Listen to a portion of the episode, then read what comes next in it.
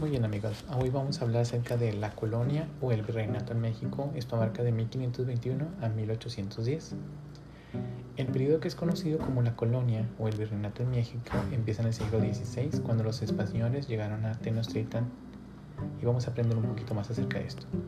Para la historia de México, el periodo conocido como la colonia o el virreinato empieza en el siglo XVI cuando los españoles al mando de Hernán Cortés conquistaron la antigua México Tenochtitlan.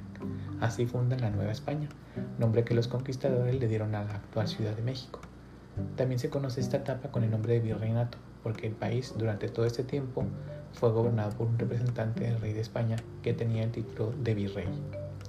Es muy raro que haya épocas que abarquen exactamente una cifra decimal redonda,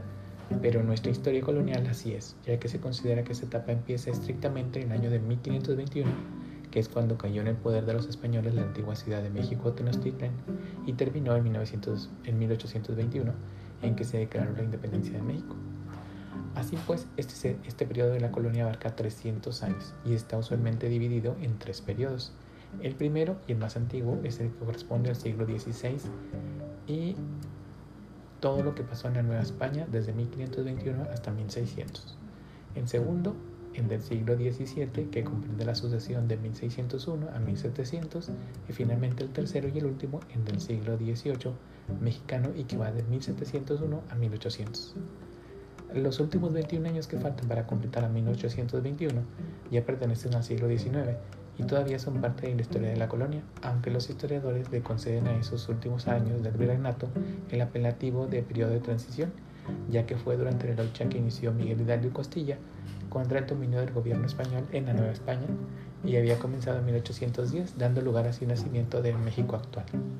La importancia de esta época colonial es determinante tanto para la historia de nuestro país como nación independiente, como para la historia de todo Occidente, ya que a partir de ese momento América entró a formar parte del mundo que hasta entonces conocían los europeos. En la época de la colonia, la región católica ganó nuevos e independientes territorios, como el lenguaje, la tasa de las ciudades, las manifestaciones culturales y artísticas, y se inició el mestizaje y sincretismo, es decir, la mezcla entre los conquistadores y los conquistados, combinación que definió el carácter actual que hoy tienen todas las naciones llamadas latinoamericanas. Para entender cabalmente la complejidad de la época de la colonia de México, habría que analizar un principio, dos tipos de dominación española, la conquista militar y la conquista espiritual. Después de adentrarse en lo que fue el establecimiento de las ciudades españolas, eh, cuál fue la situación de los naturales, cómo estaban constituidas y cuál era el funcionamiento del gobierno colonial, la importancia de las autoridades eclesiásticas, las nuevas formas de masa moral y también el terror que inspiró el Santo Oficio, todo ello sin olvidar por supuesto los estratos o castas de las que estaban compuestas la sociedad colonial. No menos importante fue el supuesto arte y la cultura de la colonia, que en cada siglo, XVI, XVII y XVIII, tuvo manifestaciones particulares, vida cotidiana y el surgimiento del criollismo, de donde salió el conjunto de hombres que finalmente habrían de determinar con la colonia y con la dependencia de que España tenía México antes de llamarse como hoy se llama, un país independiente. Muy bien, hasta aquí dejamos el podcast. Esperamos que les haya interesado y seguimos en contacto. Gracias.